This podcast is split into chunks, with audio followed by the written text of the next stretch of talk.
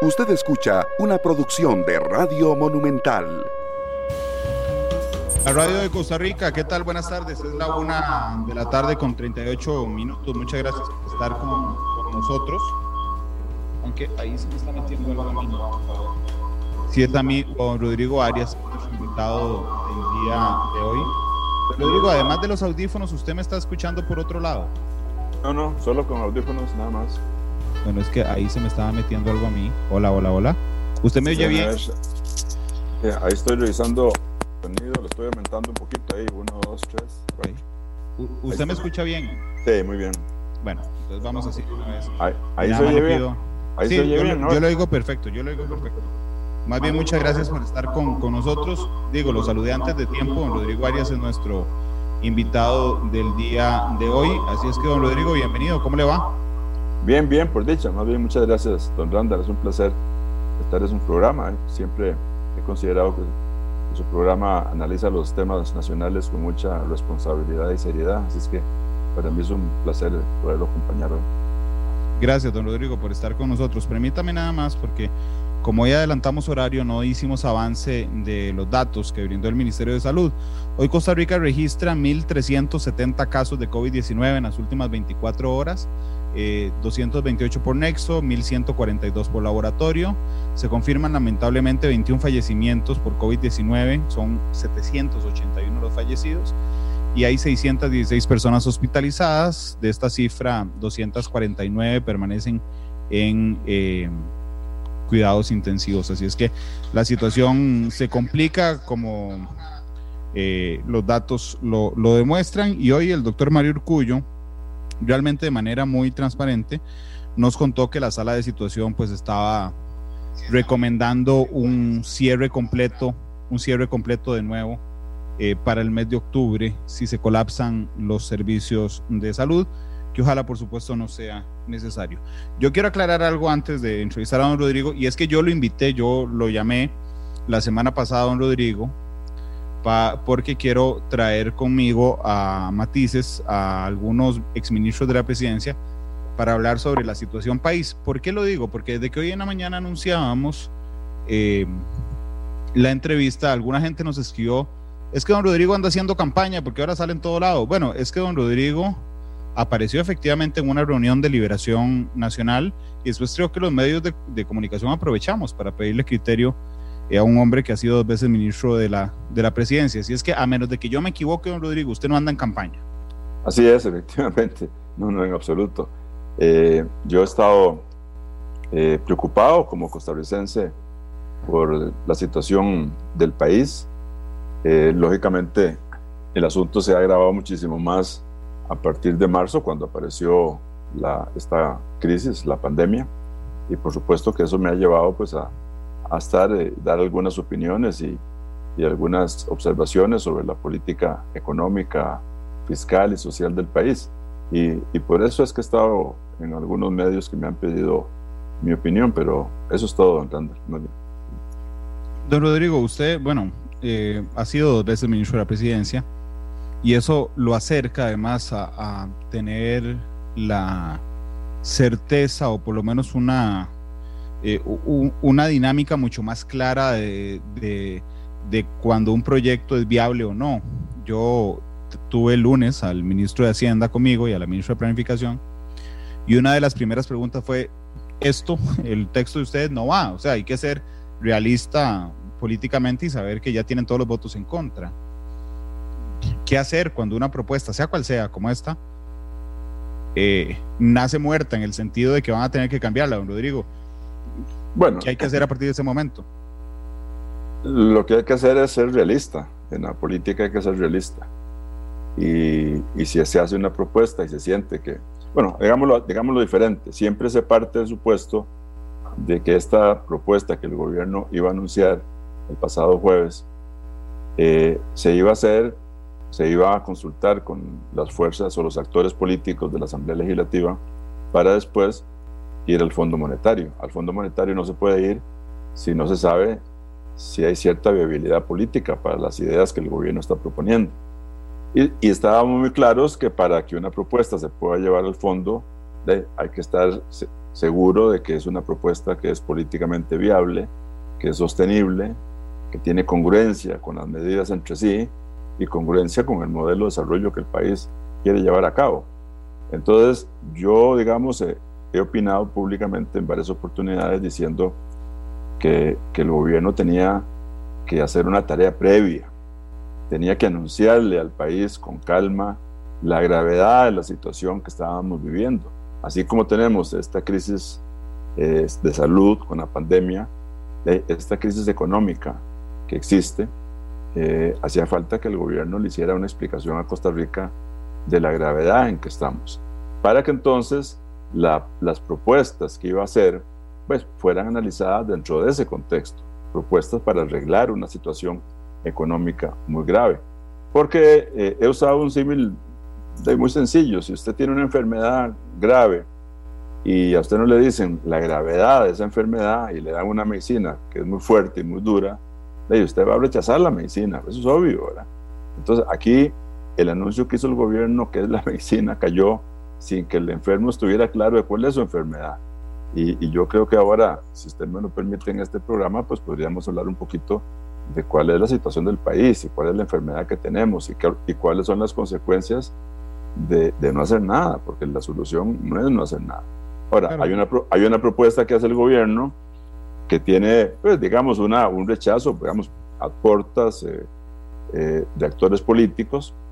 Eh, yo creo que lo que procede ahora es actuar con un gran realismo, con una mente fría, desapasionada, libre de extremismos, y ver cómo se puede mejorar esa propuesta, cómo se puede balancear para lograr tener los votos que se necesitan para que los negociadores del gobierno puedan sentarse con el fondo con algunas ideas que se sientan que son viables políticamente.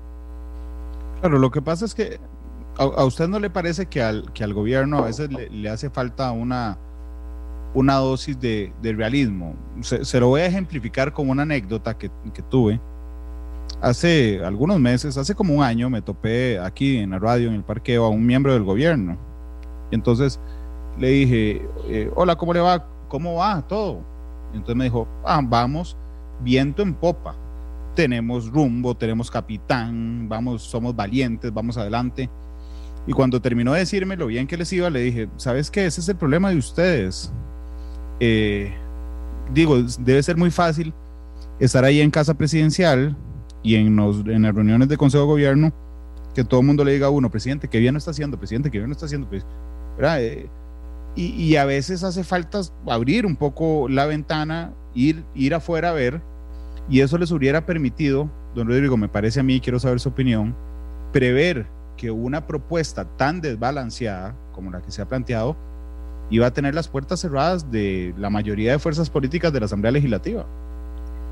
Bueno, efectivamente, yo creo que cuando se está, cuando se está en el gobierno, una de las cosas vitales es poder eh, sondear, poder valorar el sentimiento de la opinión pública para tomar decisiones. Eh, si bien es cierto, gobernar requiere liderazgo para hacer cosas, también hay que tener claro cuál es el sentimiento que existe y cuál es la realidad económica y social del país. Aquí no tenemos duda de que venimos con una crisis seria económica, ¿verdad? Entonces eso hay que entenderlo. ¿verdad? Desde, hace, desde antes del 2018 y a partir del 2018 sobre todo, venimos con una economía renqueando. Es un país que está, que viene enfermo. venimos con menos producción, venimos con más desempleo, venimos con menos ingresos tributarios, venimos con más déficit y venimos con más deuda, deuda pública general. Y si a eso le unimos la pandemia, que es, que es un apagón de la economía a nivel mundial y a nivel costarricense, pues ahí estamos ante una crisis que el Fondo Monetario dice es una crisis sin parangón, ¿verdad? las economías, las, las, economías de los países se achican, la economía mundial se reduce casi un 5%, Costa Rica va a ser por ahí, una reducción de nuestra economía un 5, un 6%, América Latina es como un 9.4%. Bueno, y ante eso le unimos un déficit fiscal del 10%, pues entonces estamos ante una magnitud de una crisis inmensa. Por supuesto que el gobierno tiene claro esos, esos, ese cuadro y tenía que actuar sobre eso. Bueno, eh, la propuesta que el gobierno hace tiene un desbalance, ¿verdad? eh, recarga muchísimo los impuestos en los cuatro años en que se, se está planteando para lograr los objetivos que el mismo gobierno le planteó al Fondo Monetario. Eh, balancear las finanzas públicas teniendo, pasando de un déficit que tenemos hoy día primario de menos 4%, llevarlo a un superávit del 2.2 en el 2024 y tratar de aproximar la deuda a una cifra cercana al 50% del Producto Interno Bruto. Bueno, para hacer eso se requiere un ajuste muy grande, un, un ajuste en las finanzas públicas de casi 6 puntos del Producto Interno Bruto, que en cuatro años es un ajuste que más o menos son 3.600 millones de dólares, que en cuatro años son casi 900 mil millones de dólares por año, ¿verdad? Que se requiere reducir. Entonces, ahí es donde hay que, hay que hacer una propuesta realista para ver cómo se va a lograr eso. A mí me parece que, que hoy día el mensaje que el gobierno ha recibido es que tiene que hacer un mayor esfuerzo en la reducción de gasto para balancear esta propuesta.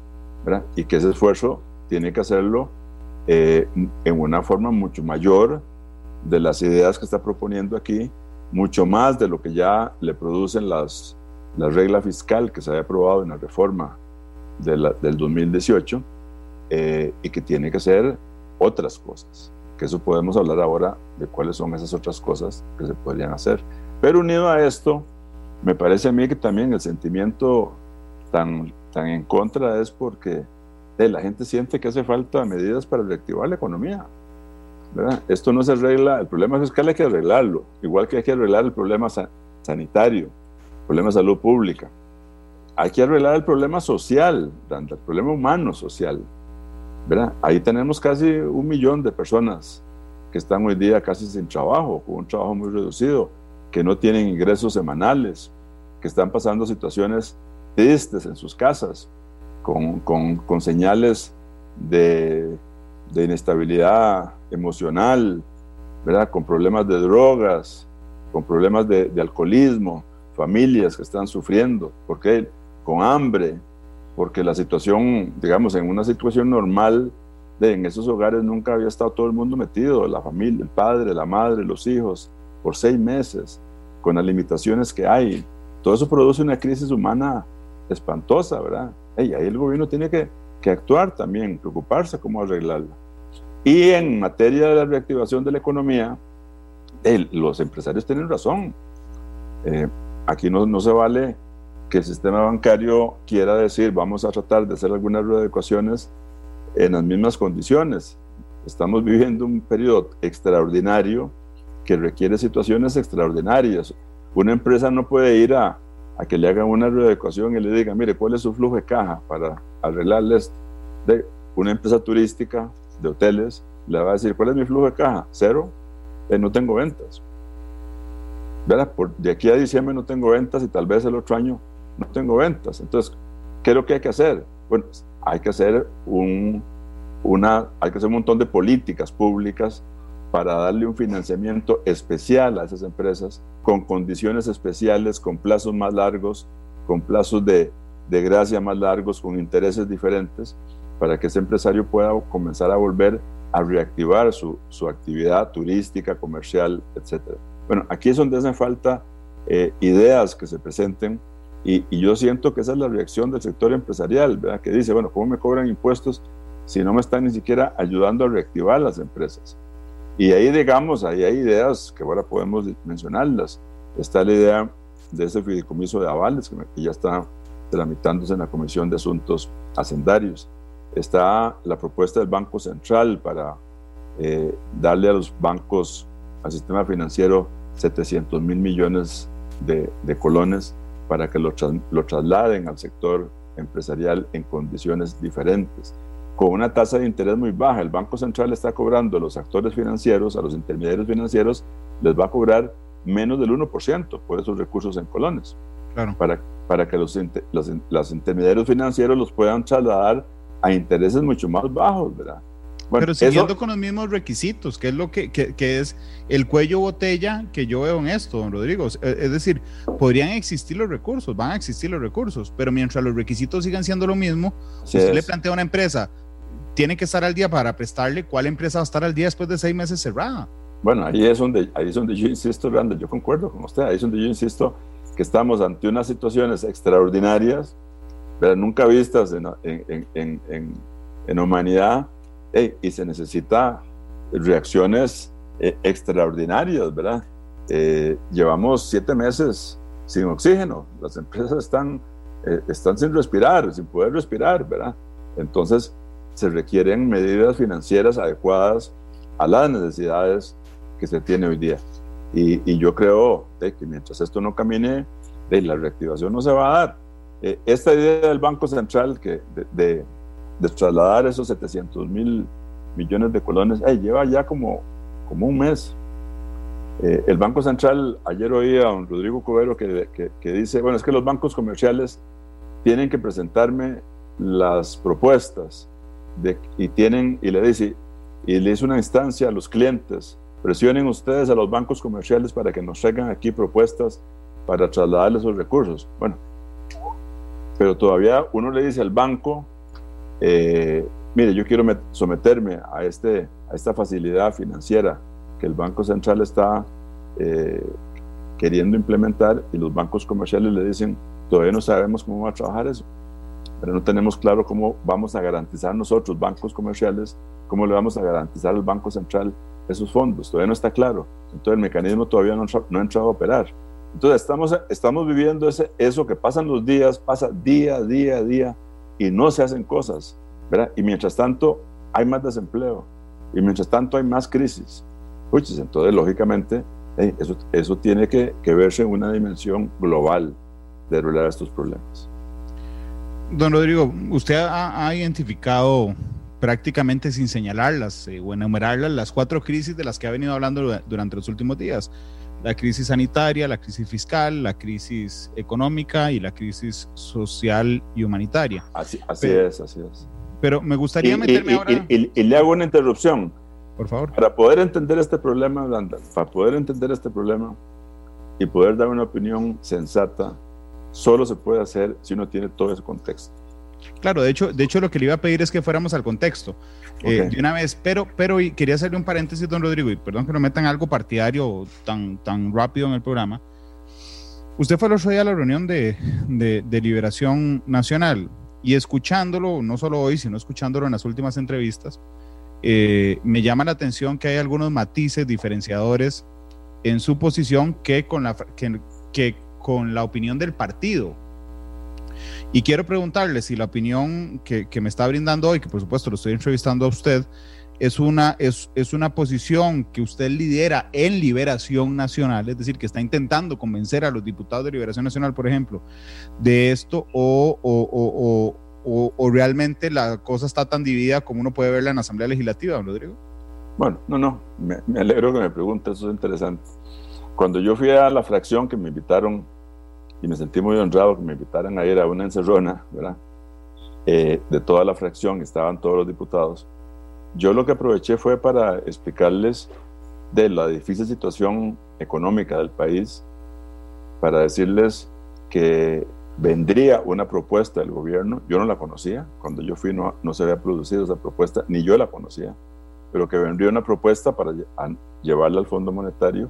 Les dije que era importante lograr un consenso con el Fondo Monetario o un aval con el Fondo Monetario, pero también les dije que, independientemente del fondo, era una, era una obligación costarricense llegar a financiar las finanzas públicas, a balancear las finanzas públicas, porque si no hacíamos eso, nos vamos a un hueco, y que ellos tenían que ser conscientes de la responsabilidad que tenían y que estaban metidos en un zapato como fracción, como la fracción minoritaria más grande que existe en el Congreso, eh, y estaban metidos en un zapato, porque por un lado los acusan o los han acusado de que si, si apoyan cosas están colaborando con un gobierno PAC.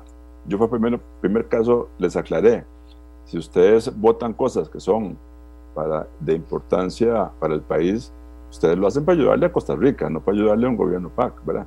me parece que eso es importante que se los aclarara. Y segundo, en segundo lugar, están metidos en un zapato porque también saben la responsabilidad que tienen de que no, no podemos permitir que, que no hacer nada sea una solución y que nos vayamos a un hueco y que Liberación sea corresponsable de eso. si es un partido que aspira a gobernar en el 2022, tiene que aspirar a, tener unas finanzas sanas y, unos cimientos económicos mucho más fuertes para el futuro. Entonces yo fui a esa, a esa reunión, les hablé de todos estos temas, les recomendé que había que estudiar muy bien las propuestas que iba a hacer el gobierno, pero que había que, si, si algunas cosas no eran de, de aceptación de ellos, había que mejorarlas. Había que mejorarlas, pero que la solución de no hacer nada y rechazar las cosas a puertas no era solución ni era propio de un partido político que ha gobernado tantas veces eh, y que tiene una responsabilidad histórica, en este caso, de colaborar para que salgamos adelante en este caso. Ahora, lo que la fracción acordó eh, después, ahora ya cuando se conocieron las, las, eh, propuestas del Poder Ejecutivo, a mí me parece que, fueron, que fue una posición responsable, porque la fracción, la fracción no dijo, no estoy de acuerdo con nada de eso. Lo que dijo fundamentalmente primero es eh, que, estaba, que estaban conscientes y, y, que tenían un compromiso con la estabilidad económica y financiera del país. Vital esa posición. Segundo, que consideraban importante eh, que se firmara un convenio con el Fondo Monetario Internacional. Tercero, que consideraban desbalanceada la propuesta que había presentado el gobierno. Bueno. Yo estoy totalmente de acuerdo con esa posición de la fracción. Los primeros dos puntos son los ejes principales, que es la consistencia de que hay que hacer algo para, para solucionar y lograr esa estabilidad eh, financiera del país. Y segundo, que la vía para hacerlo, de recurrir al Fondo Monetario, es la mejor. ¿Por qué es la mejor? Porque el fondo nos puede acompañar en este proceso, porque además nos va a dar un financiamiento extra de 1.750 millones de dólares a 10 años al 3% de interés. Pero además, lo más importante, nos va a dar una credencial de confianza en el mundo financiero. ¿Verdad? Una credencial, una, una, una, una, una señal de confianza. Y esa confianza es vital. Randall, después de que se aprobó el primer convenio con el Fondo Monetario, la facilidad rápida de 504 millones, al día siguiente la deuda costarricense mejoró en los mercados financieros. Usted eso lo conoce. Y le doy un dato de hoy. Ayer Panamá colocó 2.500 millones de dólares de deuda panameña al 2%, 2.5%. Y, y una parte la colocó a menos de eso al año 2060. Bueno, vea qué maravilla poder colocar deuda a esos niveles, porque hay cierta confianza en la economía. Y nosotros tenemos que lograr eso, porque si perdemos esa confianza, no vamos a colocar nada y, si la colocamos habrá que pagar, tendríamos que pagar tasas del 7, 8, 9 o 10%, ¿verdad? Cuando se puede conseguir financiamientos del 2, 2.5%. Entonces, aquí hay cosas que son, que implican una gran responsabilidad. Volviendo al tema, que me desvíe, perdón, volviendo al tema, a mí me parece que la, que la actuación de la fracción con ese pronunciamiento ha sido responsable. En cuanto que respeta o considera que tiene que lograrse y que, y que, ellos están de acuerdo con una estabilidad financiera del país y segundo que están de acuerdo con recurrir al Fondo Monetario. Ahora, ¿no les pareció la propuesta que hizo el gobierno? Bueno, tienen razón. Ah, esa propuesta tiene que balancearse y ahora está en manos del gobierno eh, mejorar ese, darle ese, ese mejor balance, haciendo un gran esfuerzo para presentarle al país una propuesta que realmente avance mucho más en el tema de la reducción del gasto, del gasto público. Yo he sentido, y lo tengo que decir, una apertura en el gobierno. ¿verdad? Yo, yo la he sentido, yo, yo, la sentí hasta ayer.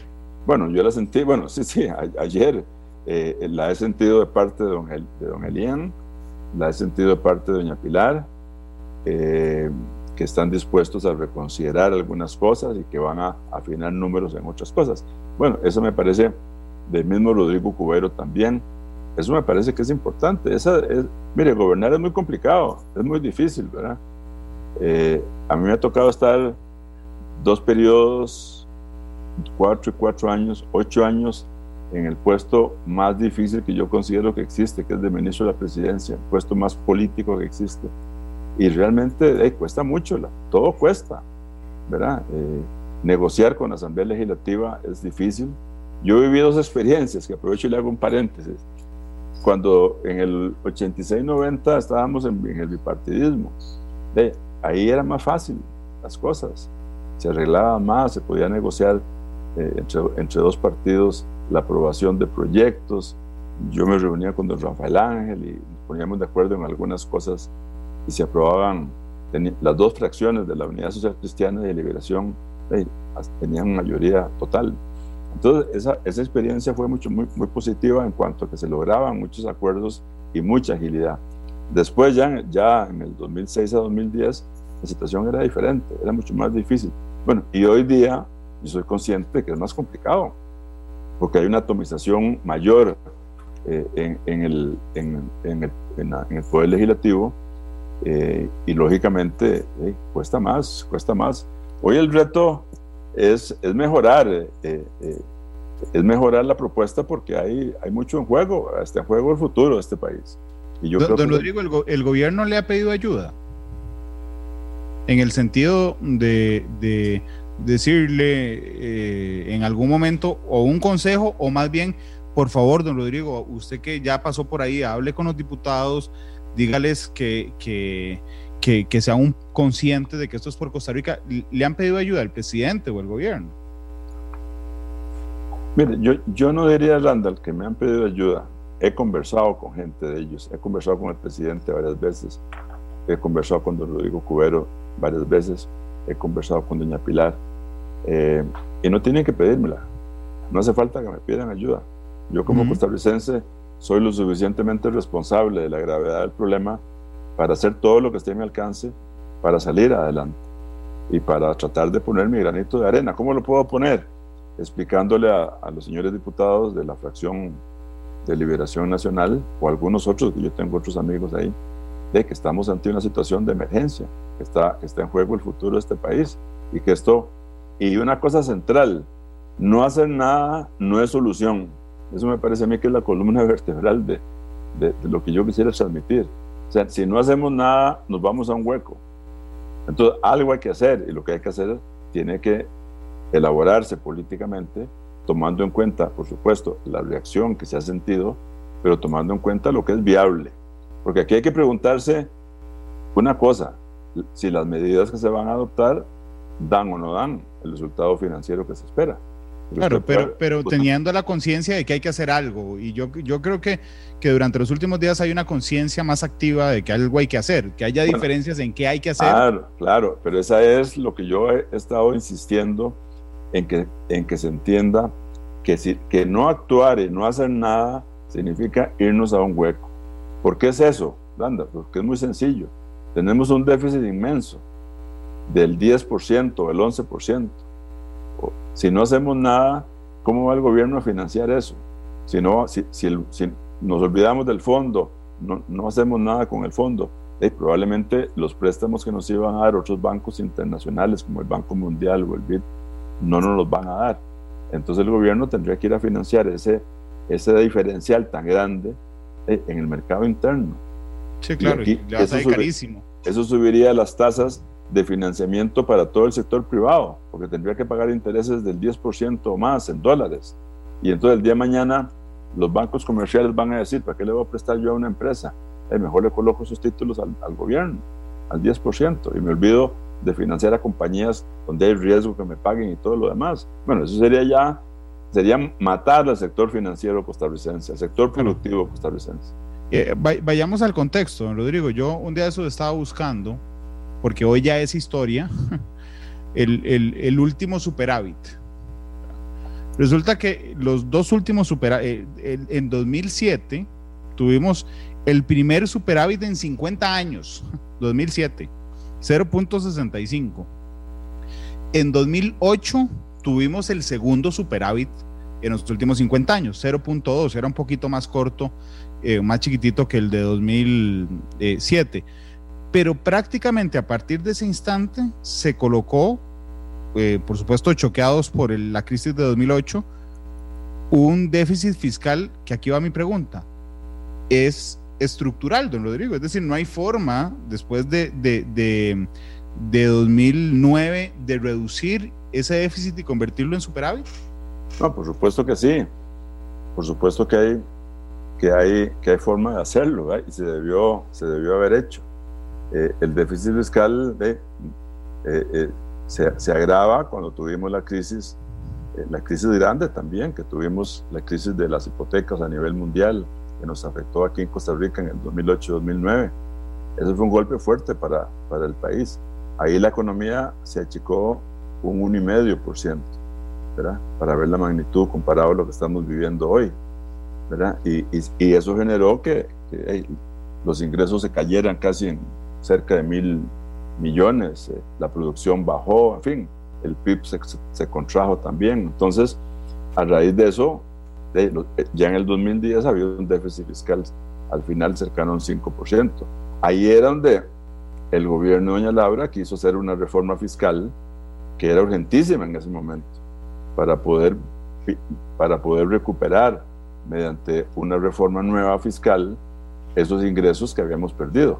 Desgraciadamente, eh, esa reforma eh, fue torpedeada en la, en Asamblea Legislativa y al final eh, se perdió en la sala constitucional, pero era una reforma fiscal importantísima la que había que hacer en el 2012 para lograr superar, bajar ese déficit y que la deuda no, no, siguiera, no siguiera creciendo. Ahora, todavía más lamentable me parece a mí que fue ya cuando se cerró el gobierno de Doña Laura, vino el gobierno de, de, don Luis Guillermo Solís, que, que, ahí ya teníamos identificado que, teníamos un problema ya no serio, no, muy serio, ¿verdad? En el, 2000, en el, 2000, en el 2014 5.9% de déficit arranca don Guillermo Solís y lo que dice arrancando es no voy a discutir impuestos. Bueno, pero más que eso, ya, ya la deuda en el, 2000, en el 2014 la deuda ya andaba cerca del 40% del producto, ¿verdad? Eh, teníamos ese déficit y, y, más bien el primer presupuesto se hizo con un incremento casi de un 19%. Entonces a mí me parece que, que no hemos actuado en los años en que se había que actuar eh, la reforma fiscal era urgentísima en el 2012, que desgraciadamente se perdió, era urgentísima en el 2014, al principio, ¿verdad? urgentísima, no se hizo, se siguió gastando más y llegamos al 2018 con un enfermo muy grave.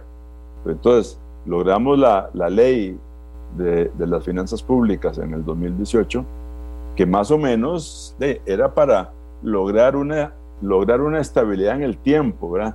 Eh, fue una reforma fiscal en que todos quedamos insatisfechos, porque todos sabíamos que no era lo que se necesitaba, pero, pero por lo menos nos evitaba de haber caído en el hueco en, esa, en ese momento, en el 2018. Y se decía, bueno, esta, esto, esta, este proyecto va a trabajar a los cinco años, ¿verdad? Va a ir, la deuda se nos va a ir subiendo, pero después va a comenzar a bajar y va a tener efectos con la aplicación de la regla fiscal, con el no pago de anualidades, etcétera, en el tiempo. Ahí me parece a mí que hubo una, una falencia del gobierno fuerte, que fue que permitió que le abriéramos, que le abrieran huecos a la regla fiscal. Me parece que eso fue eh, gravísimo. Eh, es más, discúlpeme, permito que me diga que le abriéramos, y no porque lo hiciera usted no personal, don Rodrigo, sino porque los diputados de Liberación Nacional han sido cómplices también de abrir esos portillos. creo que no hay forma de negarlo. No, no, yo estoy de acuerdo. A mí me parece que yo nunca hubiera estado de acuerdo en, eximir a las municipalidades como se hizo ¿verdad? en ese momento, con esta ley que se aprobó recientemente. Pero en todo caso, lo que quiero decirles que se apostó a una reforma fiscal que iba a trabajar en el tiempo y desgraciadamente se le abrieron huecos al instrumento más importante de esa reforma fiscal, que era la regla, la regla fiscal en sí misma. Eh, y eso de, vino también con la disputa que hubo con, la, con el Poder Judicial de si o no, si el Poder Judicial estaba exento o no de aplicar la regla fiscal. Me parece que ahí la Contraloría General de la República tuvo una actitud valiente y decidida. Después las universidades también quisieron salirse. Y en fin, ahí, ahí hacía falta una posición más fuerte del gobierno, diciendo aquí nadie se sale de esto, porque esta es una, esta regla fiscal es de aplicación para todo el sector público costarricense. Eso, eso yo lo lamento que no se hiciera así. Pero aparte de eso, eh, esa reforma que supuestamente iba a trabajar en estos años, se presenta la pandemia y altera, altera el cuadro totalmente. Y nos mete realmente en una situación de alta gravedad. O sea, la, la, deuda que estábamos nosotros esperando para terminar eh, el 2020 sin pandemia era, era, un monto muy inferior al que estamos hoy, ¿verdad? que estamos cerca del 70%. Eh, y vamos a llegar al 2021 con una deuda cercana al 80%. Y, y ahí oía en un chat a don Rodrigo, bueno, en una conferencia que dio don Rodrigo Cubero, diciendo que si no, si no actuamos, probablemente en el 2022 la deuda llegaría al 90%. Imagínese. yo creo que ahí ya estaríamos eh, cayendo ya o ya estaríamos en el hueco con las repercusiones que eso tiene, ¿verdad, Randa? Porque aquí también los costarricenses no tienen, me parece a mí que es por falta de información. Eh, no saben qué pasa si las cosas no se hacen. no saben qué es caer en el hueco. Creen que es una cosa que no nos va a pasar nada, pero es que ya tuvimos la experiencia. Eh, yo viví los ochentas y viví lo que es una evaluación de un tipo de cambio de 860 que se va a 40. ¿verdad? Yo estaba trabajando en una empresa agroexportadora eh, que había traído un financiamiento en dólares, se le había vendido al Banco Central, porque en ese momento había control de capitales y todos los dólares que, que ingresaban al país había que registrarlos en el Banco Central. Entonces, si usted traía 100 mil dólares, usted se lo vendía al Banco Central el Banco Central se los cambiaba a colones a 860.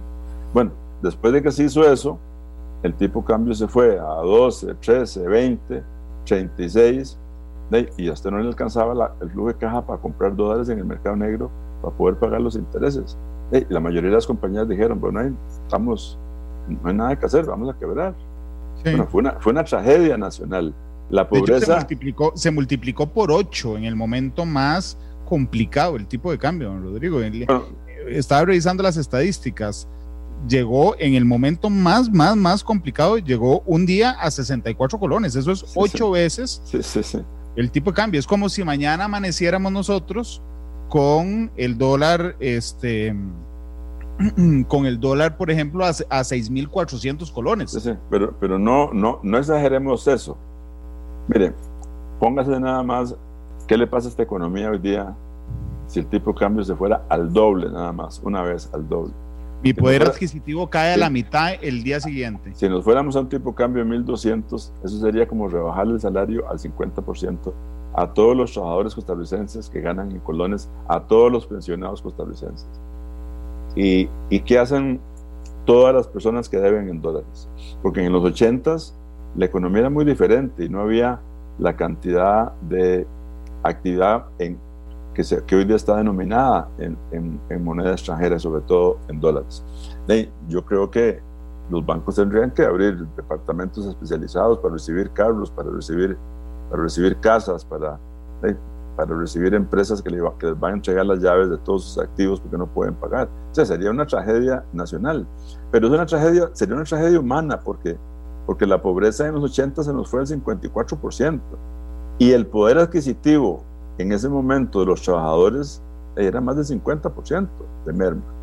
Y, y, y, esa crisis de los 80, pues se le ha llamado una década perdida, pero trasciende eso todavía. Si usted hace un, un análisis hoy en, en, este país del desempleo, usted encuentra que hay mucha gente desempleada que, que fue víctima de esa década en que tuvo que salir de la escuela o el colegio para ir, ir a trabajar con sus familias para ayudarle a sus padres a, a sobrevivir. Y perdieron la educación en ese momento, entonces hoy día su perfil los hace más susceptibles para tener, para, no, para no conseguir un trabajo o, no, o, para ser despedido de un puesto de trabajo.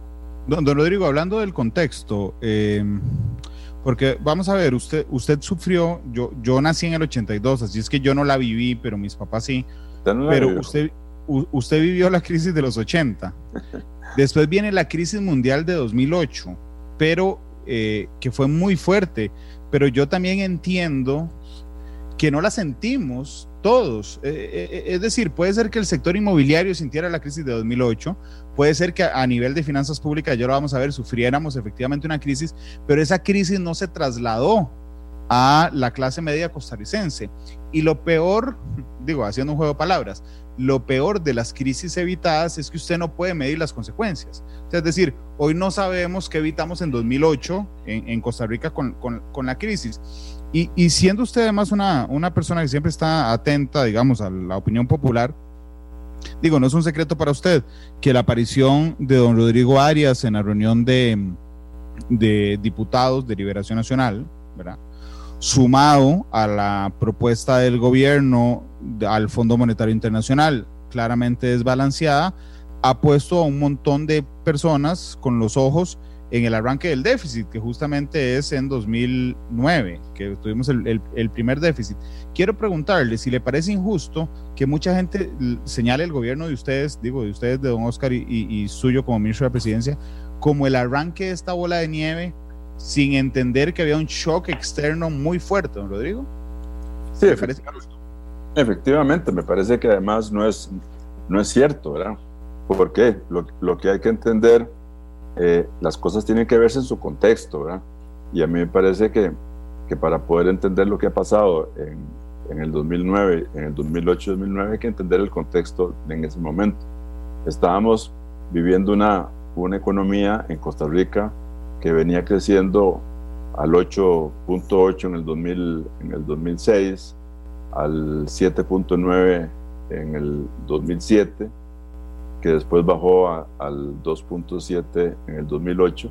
O sea, en una economía que estaba en un periodo de crecimiento importante, que la deuda pública que teníamos en ese momento, se había recibido una deuda pública cercana a un 40%, en el 2007 bajó a un 27% y en el 2008 llegó al, al porcentaje más bajo, a un 24%. O sea, esa deuda que hoy día estamos estimando que puede llegar a ser de un 80% eh, más, en el 2008 bajó a un 24%. Y el déficit, ya usted lo mencionó, nosotros tuvimos un superávit por primera vez en el 2007 de cerca del 1 y, en el 2008 un poquito, un poquito más bajo.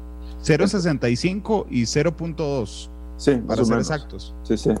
Entonces, eh, eh, lógicamente, eran momentos diferentes y cuando viene la, la crisis del, del 2008-2009, eh, lo que hay que también entender es que fue lo que produjo la crisis. Eh, produjo una, una disminución de ingresos de más de mil millones de, de, dólares que desbalancearon totalmente las finanzas, las finanzas públicas, ¿verdad? Eh, y me parece que, que eso trajo como consecuencia que el déficit terminara en el 2009 pues ya un déficit con menos un, un 3.4%, que después, después en el 2010 llegó al 5%. Lo que pasa que en, en ese momento en de la administración Arias al final no había espacio político para hacer una reforma fiscal. Era imposible hacerlo. Si estábamos saliendo de ese hueco inmenso donde habíamos caído, que se había chupado mil millones de ingresos. Nos pudimos proteger porque el Banco Central eh, nos, nos, dio, había logrado conseguir líneas de crédito con el Fondo Monetario y otros bancos para proteger la economía costarricense ante fluctuaciones externas. Entonces, me parece que, por supuesto, decir que la crisis de hoy tenga algo que ver con eso es absurdo, porque se, se manejó bien la crisis en ese momento. Ahora, ¿qué era lo que hacía falta después? Por supuesto, como lo decíamos anteriormente, hacía falta una reforma fiscal para recuperar ese balance, en el gobierno de Doña Laura se quiso hacer. Para hacer justicia, don Otón Solís participó activamente favorable a esa, a esa reforma fiscal. Fue boicoteada por diputados del PAC en ese momento.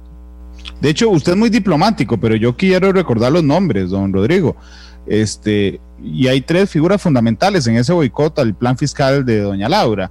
Uno, Juan Carlos Mendoza, que era el entonces presidente de la Asamblea Legislativa, que, lideró una parte del PAC hacer eso. La, la otra persona es Luis Fishman. Don Luis era diputado y fue quien firmó la acción de inconstitucionalidad, la consulta, perdón, que se trajo abajo eh, el plan fiscal y José María Villalta. E, e, e, ellos tres lideraron en 2012 eh, los disparos ante la sala constitucional al plan fiscal que finalmente fue absolutamente inviable. Yo, yo entiendo que usted sea muy diplomático, pero creo que el país no puede perder la memoria histórica de lo que ha pasado.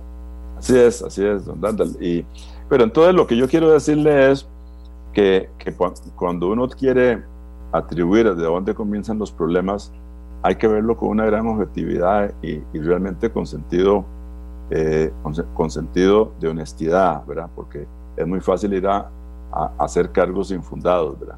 Si usted tenía una deuda que todavía, eh, digamos, en el 2010 eh, andaba alrededor de un, de un 30%, había, había, una, había una situación donde todavía había un espacio político para poder lograr muchas cosas. Pero como se había producido esa crisis, que, produjo que ya un desbalance en las finanzas públicas, que tuviéramos un déficit grande, de lo que había que hacer era hacer una reforma fiscal que restituyera ese balance. Si se hubiera hecho esa reforma en el 2012, hoy día tendríamos una situación totalmente diferente en este país. Desgraciadamente hay responsabilidades muy grandes.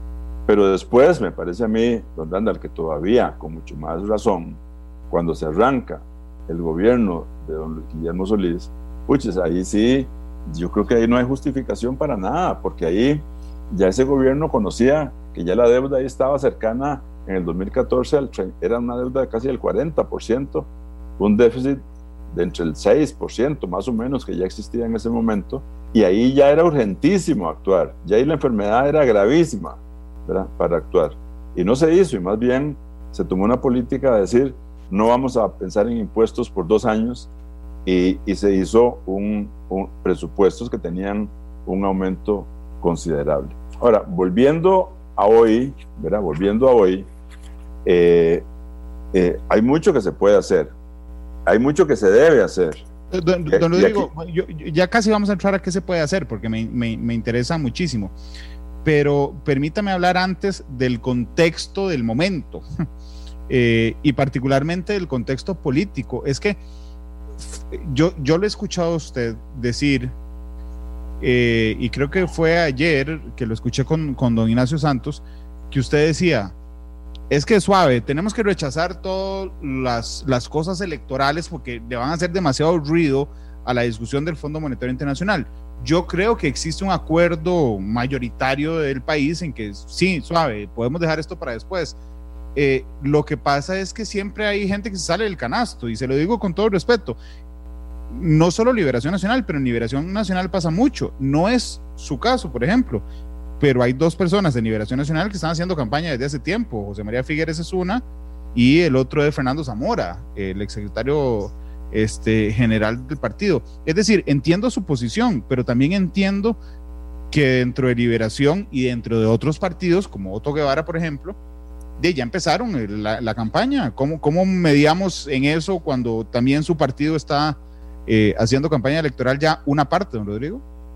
Bueno, digamos, eh, es cierto, yo, yo no sé si, si estas dos personas que usted me cita están así en campaña abierta o no. Me parece que eso, para, desde mi punto de vista, es censurable, ¿verdad? Yo creo que no estamos para... La, la situación del país no está para estar en estos momentos en un, en un proceso de, de campaña electoral.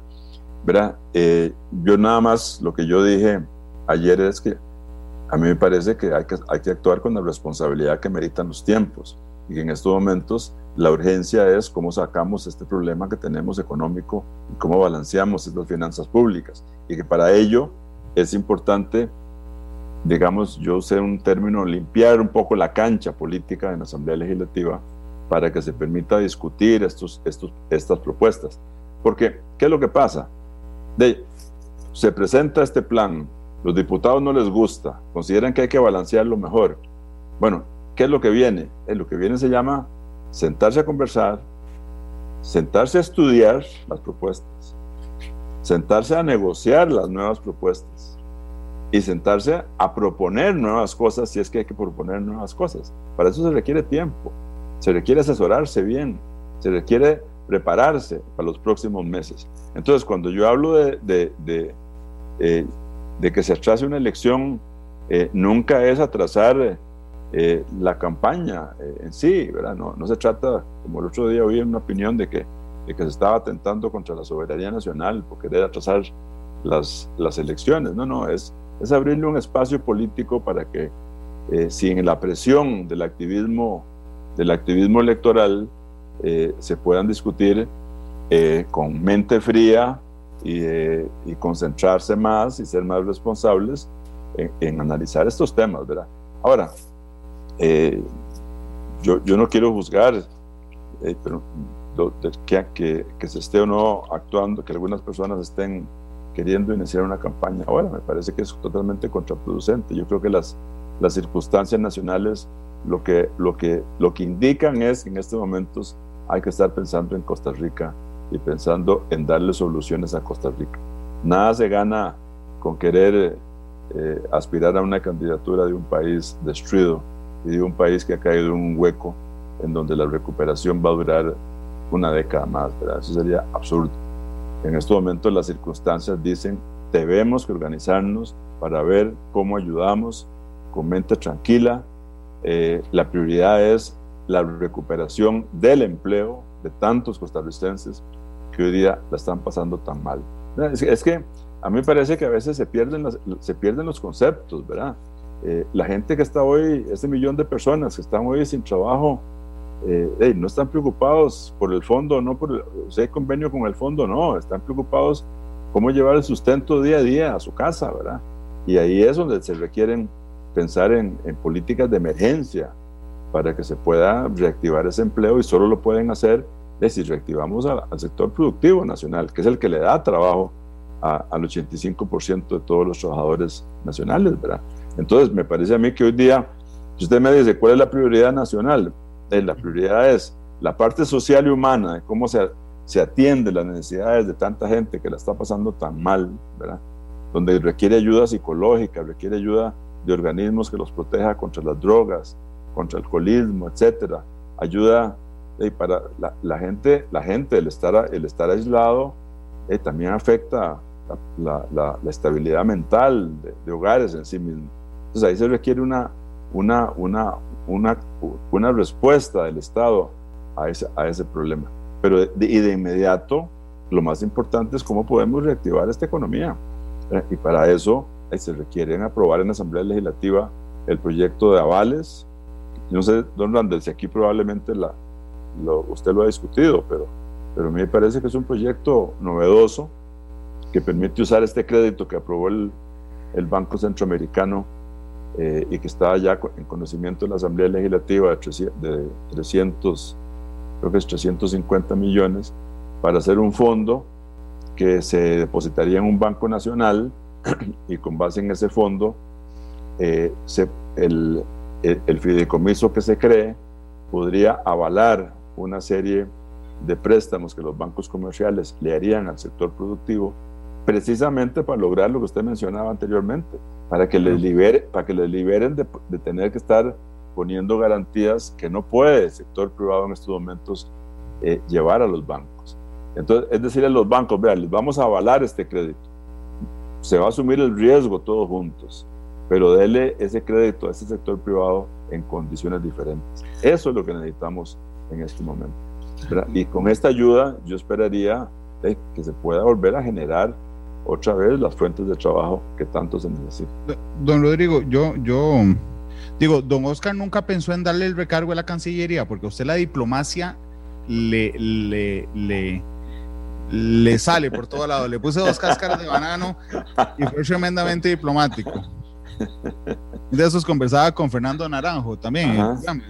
Y le decían, Fernando, es que usted es muy diplomático, digan nombres. Y dice, Randall, fui canciller, ¿qué esperaba? Este, por, eso, por eso le, le, le, preguntaba, don Rodrigo, pero vamos a ver, ¿cómo puede uno tener confianza en que el, en que el Poder Ejecutivo estudia, se asesora, tiene los mejores expertos? Cuando hoy, por ejemplo, sale publicado un artículo de opinión, no sé si lo leyó en el diario La Nación de Edgar Robles, el, el ex superintendente de pensiones. Y, y demuestra con una claridad meridiana lo que muchos hemos estado preocupados en las últimas horas, y es la afectación del el impuesto a las transferencias bancarias que tienen tres países en América, Colombia, Perú y Argentina. Lo que pasa es que los tres países tienen excepciones. Mm, eh, eh, eh, a, los, a las transferencias bursátiles no se les pone, al, depósito de salario no se les pone, al depósito de pensiones no se les pone. Y entonces tiene que venir alguien de afuera a decirle, suave, es que van a afectar la bancarización, la trazabilidad, este, pero además van a encarecer los, digamos, los productos por ponerle un 0.3 en cada paso de la cadena de, de valor, pero incluso yéndonos a lo más técnico, di, cuando usted negocia en bolsa, todos los días hay transacciones con, con la misma acción y eso le va a generar al final de año un impuesto mayor que el rendimiento que le genere. Es decir, no solo va a perder toda la plata, sino que además va a quedar debiendo impuestos.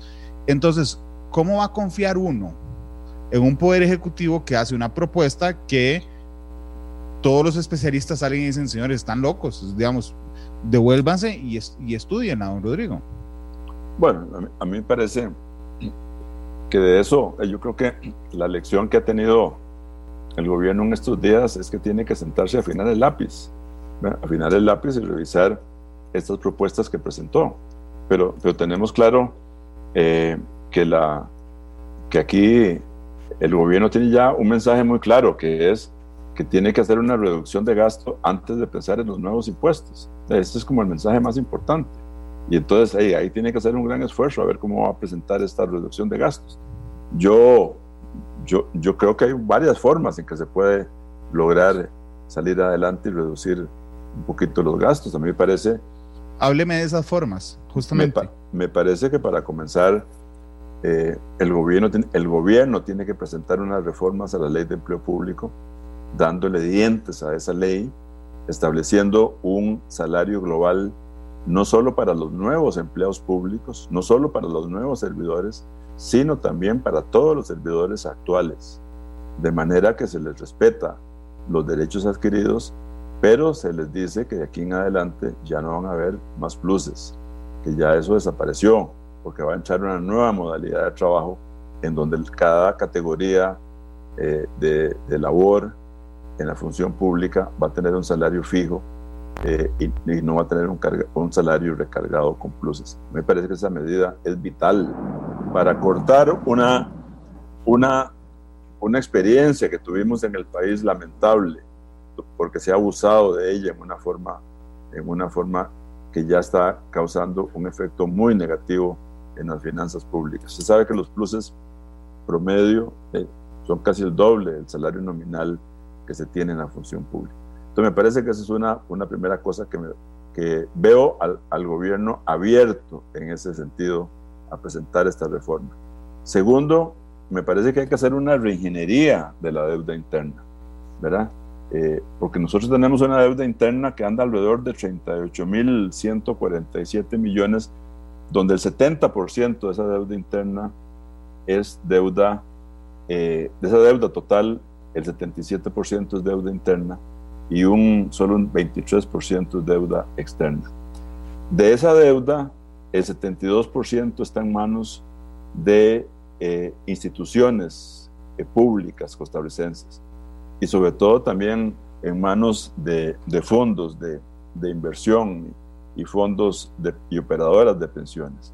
Es una deuda muy cara en donde eh, se paga un promedio de interés cerca del 10%. Entonces a mí me parece que el gobierno aquí tiene que sentarse con mucha habilidad, ¿verdad? Con, con pinzas, sentarse con, con una contraparte que también es sector público y decir, bueno, ¿a usted le afectaría o no que esta deuda que, que tenemos con usted se pueda readecuar a cinco años, a diez años, y que la tasa de interés se le pueda pellizcar un punto, dos puntos? ¿Le afectaría mucho eso? Porque si se logra hacer eso, se liberan una serie de recursos importantísimos, porque la amortización que está prevista de esa deuda representa un montón de dinero para este año. Eh, es casi el 24% del presupuesto nacional en, en amortización de deudas. Si usted logra liberar algo de eso, usted va a poder entonces tener un mejor flujo para poder hacerle una amortización importante a, a, esa misma deuda costarricense en términos generales. Y cuando yo le digo que hay que actuar con pinzas, eh, hay que hacerlo con cuidado, porque tiene que hacerse voluntariamente eh, y, y, no se puede cometer un error de que se puede interpretar que existe un default especial en hacer esta, esta transacción, ¿verdad? Tiene que ser en una forma muy respetuosa y con las entidades de común acuerdo. Eh, lo otro que es urgentísimo, don Randall, y me parece que es lo que la sociedad costarricense espera, es que se le entre a una, a una reorganización totalmente, una reestructuración institucional de nuestro sector público. ¿verdad? donde tenemos más de 330 instituciones que se han creado en los últimos años, ¿verdad? Eh, yo ayer mencioné en el programa de Canal 7 de que nosotros en 1990 teníamos 218 instituciones, en el, 2000, en el 2006 pasamos a 288, 70 más en esos años, y hoy día tenemos 330. Bueno, ahí es urgentísimo presentar un proyecto de ley, que el gobierno tiene que presentarlo ya, un proyecto de ley para reorganizar totalmente ese sector, estableciendo cuáles entidades se pueden fusionar entre sí, cuáles ya nos representan un interés importante para Costa Rica, cuáles hay que cerrar, ¿verdad? Eh, y, y, actuar de inmediato. Y lo mismo a nivel de, de ministerios. Yo creo que don Rodrigo, ¿cuál es el haría usted? Porque yo, yo se lo dije el lunes al, ministro de Hacienda, cuando uno le plantea, bueno, ¿cuáles instituciones van a cerrar?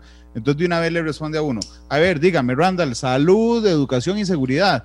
Y entonces yo le dije, sí, pero no, no, no use esa frase, o sea, no, no manipule con estas tres que nadie va a estar de acuerdo. Es que quedan 327 instituciones más, digamos, para no pensar en, el MEB, en seguridad pública y en, y en salud o la caja. Eh, y ahí hay instituciones como Habdeba que sobrevive todos los meses pidiendo prestado y que atiende un buque por semana. O sea, no, yo no, no entiendo su funcionalidad. Está Raxa, que yo solo sirve para intermediar en contrataciones del Estado. Este, está el CNP. Eh, en la práctica, ¿cuál funcionaría o cuál serviría usted, don Rodrigo? Bueno, es que me parece a mí que esa reforma, esa, esa reforma estatal tiene que irse implementando en, en etapas. O sea, lo, lo que no hemos hecho en 20 años no se puede hacer en 6 meses, para comenzar. Eso no es una varita mágica que uno dice ya lo vamos a cambiar. Entonces hay que saber por dónde se comienza. Aquí lo importante es eh, eh, que los objetivos se, tengan claros, que se eliminen duplicidades y se haga un análisis de qué es lo que, lo que le sirve a Costa Rica hoy día. Entonces, ¿Pero primero, ¿dónde empezaría usted? Pues, yo, bueno, yo empezaría con todas las entidades descentralizadas todos los organismos descentralizados. Yo creo que hoy día amerita reconsiderar si en el, en el campo del sector de transporte, sector eh, de obras públicas y transportes, amerita tener 10 consejos. 10 consejos que fueron creándose para descentralizar las cosas. 10 consejos que hoy día, que hoy día tienen juntas directivas, eh, asesoría legal, eh, etcétera, una, una burocracia interna cada consejo y volver a consolidar eso en un ministerio fuerte, eh, rector, eh, que trabaje más pensando en hacer obra pública por concesión, ¿verdad? y que sea un, ministerio más eficiente fiscalizando, no, no tanto ejecutando como se, ha sido, como se ha hecho anteriormente. Esa es la visión moderna de un ministerio de, obras públicas y transportes. ¿Y, vendería más activos, don Rodrigo? Bueno, pero déjeme terminar la idea de esto de las concesiones. ¿verdad? Eh, usted me dijo cuáles. Bueno, una es en este sector de obras públicas y transportes. El otro es en el sector social de vivienda, ¿verdad? Eh, yo creo que hace falta ahora concentrar eso en lo que es eh, lo que es hoy día el Banco Hipotecario, el IMAS, Ministerio de la Vivienda, ¿verdad? y todas esas instituciones que son de bienestar social, que en total pueden ser como más de 23, se podría empezar a fusionarlas en una sola, porque todas cumplen más o menos las mismas, las mismas funciones. Y ahí sí habría un ahorro importante de recursos, etc. Entonces yo creo que hay que comenzar con lo que tenemos, donde a mí me parece que el gobierno dio un primer paso en este presupuesto del 2021, por primera vez en el presupuesto nacional se incluyen los presupuestos de 50 entidades descentralizadas, ¿verdad? Y eso está, eso está bien, porque ya se consideran dentro del presupuesto global. Después, en, en, fusiones ministeriales, yo creo que hay que volver a la idea de un ministerio de la producción, ¿verdad? Un ministerio que, que junte al Ministerio de Agricultura con el Ministerio de Economía y Comercio. Eh, nosotros tratamos de hacer ese ministerio en el 2006, pero el proyecto de ley se pegó en la Asamblea Legislativa y no se pudo aprobar. ¿Y por qué se pegó? Porque estábamos con el Tratado de Libre Comercio. Eh, teníamos un, proyecto importantísimo que era toda la agenda complementaria de 13 proyectos que hacía falta aprobar con, conjuntamente con el Tratado de Libre Comercio y el espacio político en la Asamblea se, se complicó mucho. Entonces no pudo pasar eh, ese proyecto de creación del Ministerio de la Producción. Pero ese es un ejemplo que se puede, que se puede pensar y en general otros, ¿verdad? Ya en una segunda fase, en, en una verdadera reforma de Estado, hay que cuestionarse muchas instituciones que tiene el país, ¿verdad?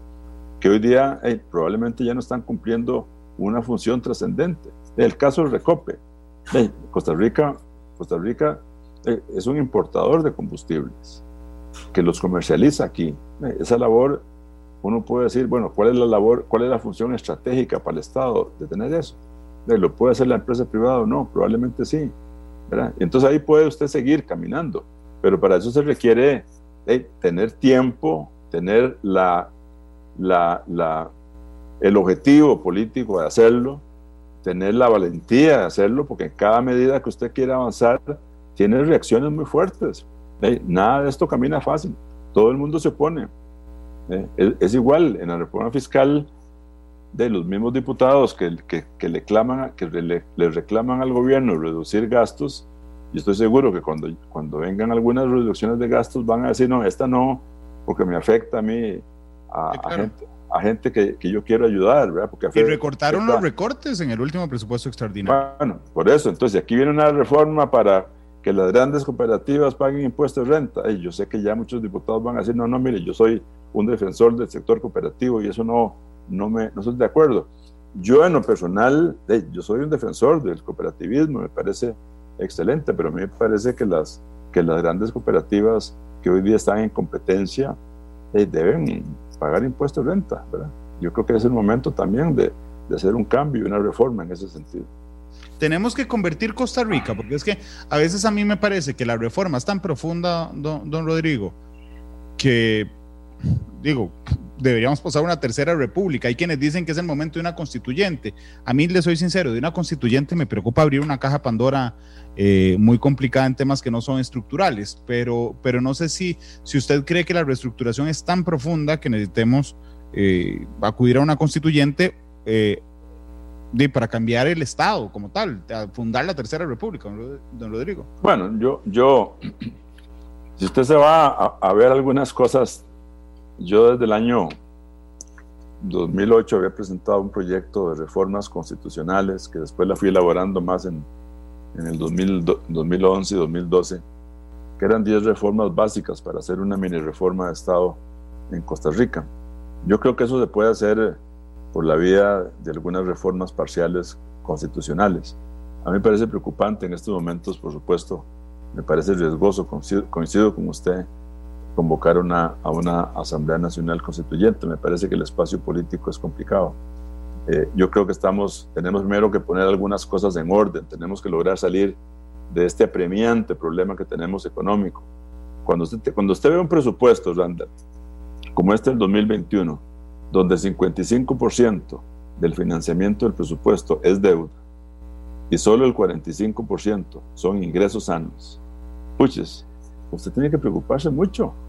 Claro, pero también podría plantear explotar, eh, digo, la riqueza natural, el gas natural, por ejemplo, Rodrigo. Sí, sí. ¿Qué le parece?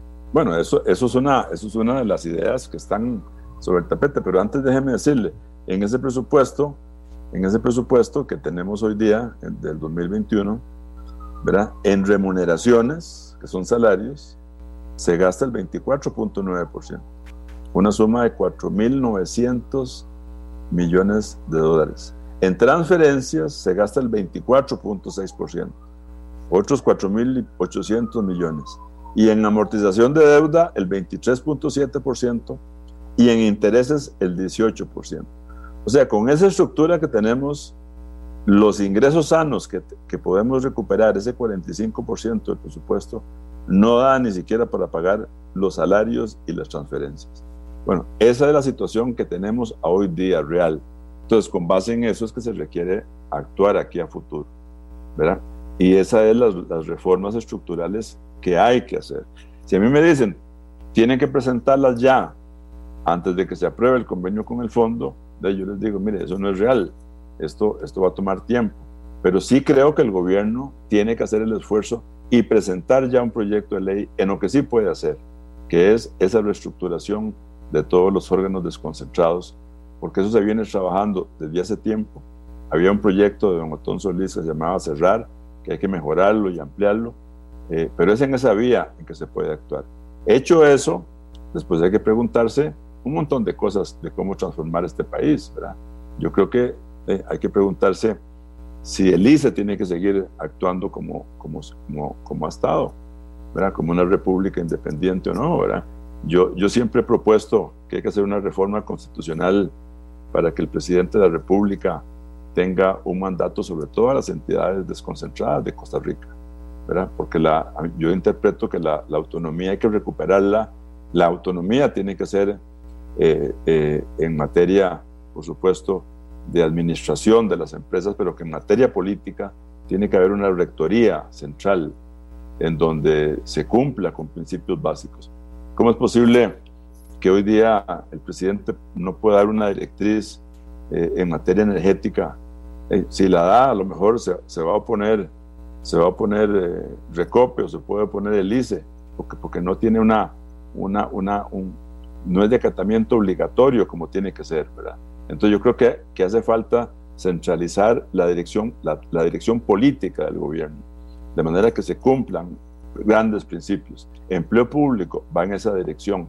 Todos los funcionarios públicos deben tener una misma relación de salarios. No se permite que un abogado, porque trabaja en el ICE, gane el doble que un abogado que trabaja en un ministerio. Esas distorsiones tienen que acabarse. Pero igualmente tiene que dársele, tiene que, debe centralizarse la toma de decisiones para que se cumplan directrices de acatamiento obligatorio. Eso es básico para poder gobernar este país. Actualmente tenemos feudos. Nosotros nos preocupamos por el presupuesto del gobierno central, pero se nos olvidan los presupuestos de todas las demás instituciones. Que es el 60% del gasto. Que es el 60 y pico por ciento de todo el gasto. Y ahí nadie cuestiona cuánto gana un, una secretaria, cuánto gana un profesional, eh, cuánto gana un ingeniero. Eso no se cuestiona. Y si usted ve las cifras, usted se asusta de ver los salarios que existen ahí. Entonces yo creo que eso es lo que necesitamos reformar. Don Rodrigo, permítame ir a una pausa comercial y regresamos prácticamente con los últimos dos minutos de programa. Que, que quiero contarle. Porque ya, porque ya me tiene cansado. Yo lo tengo cansado, hombre. Pero, pero, pero además quiero, quiero, quiero contarle, hombre, si más hablado es usted, quiero contarle que, que yo siempre le pido al invitado que escoja la canción para cerrar. El corte comercial dura seis minutos. Cuando regresemos, le voy a, a, preguntar cuál canción quiere para cerrar el programa, don Rodrigo. Okay. Pues permítame ir a la pausa y volvemos. La radio de Costa Rica, son las 2.57. Se me acabó el tiempo, pero quiero hacerle una última pregunta, don, don Rodrigo, porque me ha sorprendido algo que he sentido a lo largo de, la entrevista. Y es que conforme yo le pregunto las acciones del gobierno, usted en algún momento, haciendo algunos eh, reconocimientos, me parece que usted tiene la impresión de que no lo ha hecho tan mal el gobierno.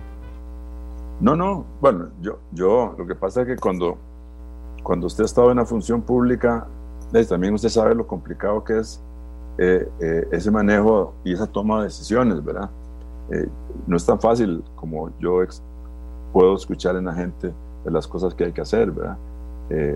yo he vivido eso, sé lo complicado que es, pero no, no, yo estaba muy claro que hay que mejorar. Yo estoy muy claro en dos cosas.